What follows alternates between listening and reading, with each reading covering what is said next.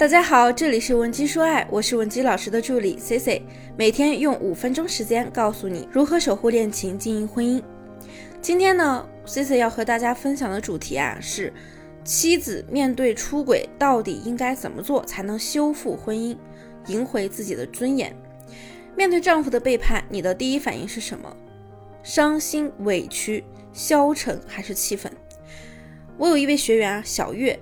她今年三十二岁了，是一名银行的职员，结婚五年。她面对丈夫的出轨，明明不想放弃婚姻，想要留住丈夫，但她呢却做出了一些失去理性的行为，无一不让这段脆弱的关系加速毁灭。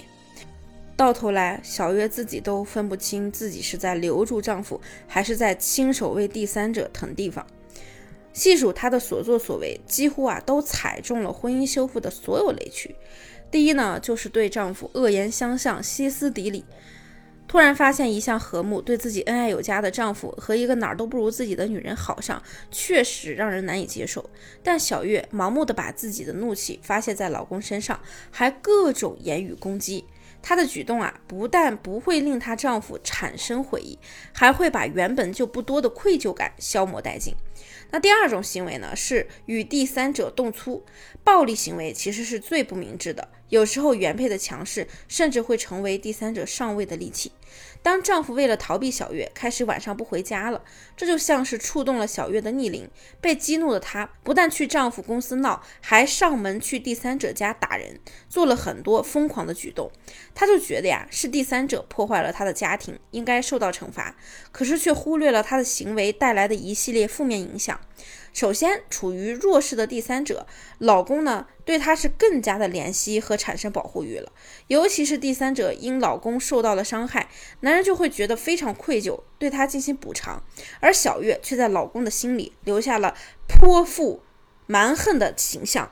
第三个行为呢，就是向周围人哭诉，让她老公啊名誉扫地，把老公有外遇的事情呢告诉亲朋好友，制造压力舆论，逼他回头。这样的做法呢，恰恰会让对方产生逆反心，严重的反而会破罐子破摔，一意孤行。小月当时就在气愤下，把老公有外遇的事情搞得人尽皆知，大家呢都在背后戳她老公的脊梁骨。压力和羞愤之下呢，老公对小月的感觉啊，只剩下厌恶、反感了。那第四种行为就是自虐，甚至是用自残的方式对丈夫进行威胁，企图用这样的方式来博得对方的注意和关爱。是典型的不自爱的表现。一个自己都不爱自己的人，又怎么能得到别人的爱呢？可惜啊，当时小月是不懂这个道理的。她整天不吃饭不睡觉，甚至呢还会吃一些安眠药，无非就是想通过这样极端的方式来获得丈夫的关注。但其实呢，在这场她用生命做要挟的闹剧里啊，丈夫感受到的是无尽的道德压力和她扭曲心理带来的这种压抑感，本能的就想远远的逃离。生活中和小月一样犯了同样错误的人比比皆是。在出轨这件事上，你的丈夫是绝对的过错方，他的任何理由都是为自己错误行为刷上了一层保护色。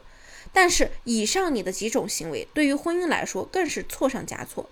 这种一哭二闹三上吊的本能反应只会加速婚姻破裂。如果你有相同的问题，也可以添加我的微信文姬零七零，文姬的小写全拼零七零，让我们帮你解决问题。那么怎样做才能做到理智的解决问题呢？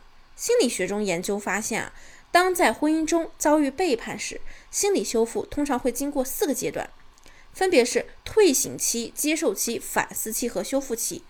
在第一个阶段，退行期呢，指的是你刚刚可能遭受了背叛打击，整个人呢会出现退行的现象，比如说你无法照顾好自己，像孩子一样需要爱，变得很脆弱。这一阶段最主要的表现就是你完全被情绪所控制，面对痛苦折磨、伤心、难过、无助、自责等消极情绪束手无策。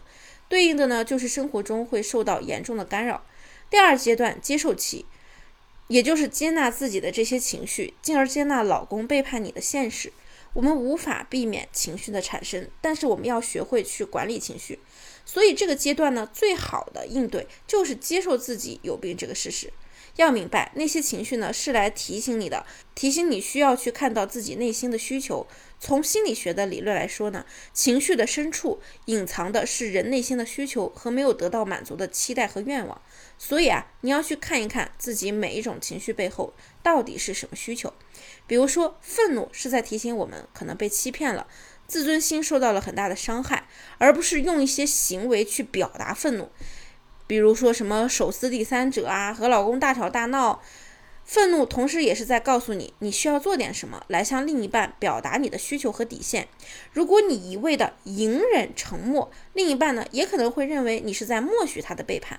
所以你适度的表达愤怒是可以的，因为报复行为会让你失去在关系中的主动权，让未来的关系变得不可测、不可控。所以我们不要被愤怒绑架了。第三阶段反思期，也就是婚姻的选择阶段，这是最复杂的一个阶段，因为左右这个阶段的因素太多了。一方面呢，要看对方的态度；一方面也要看自己的内心。有时想着离婚就算了，解脱痛苦；有时又想着原谅对方，修复感情。想到未来的不确定性，既纠结又痛苦，不知道自己该怎么做才对。这个阶段呀，是最难熬的，也是最需要求助的阶段，既有心理层面，也有现实层面。那第四个阶段呢，是修复期。这个阶段修复的不只是婚姻，更是自己，因为婚姻的模式都是一样的。从心理学的角度看，如果我们没有觉察到自己的关系模式的话，就会不断的重复之前的模式，这就叫做强迫性重复。即便即便就算换了一个人进入一段新的关系，还是会重复和现在的关系中同样的模式。出轨的事件会使得你更加全面的了解自己曾经的生活。也是一个让你去思考自己真正想要什么的时机。经历了背叛的洗礼呢，我们就会明白自己永远都是独立的个体。当你学会了独立，不把希望和期待放在对方身上，而是开始依赖自己，就会变得更自强自立。婚姻危机不可怕，怕的就是我们走错方向不自知。如果说你也拿不准你的婚姻该怎么解决，不用担心，有情感问题的同学添加我们的微信。文姬零七零，文姬的小写全拼零七零，发送你的具体问题，即可获得一到两小时一对一免费情感分析服务。下期呢，C C 会给你带来更加全面的情感干货分享。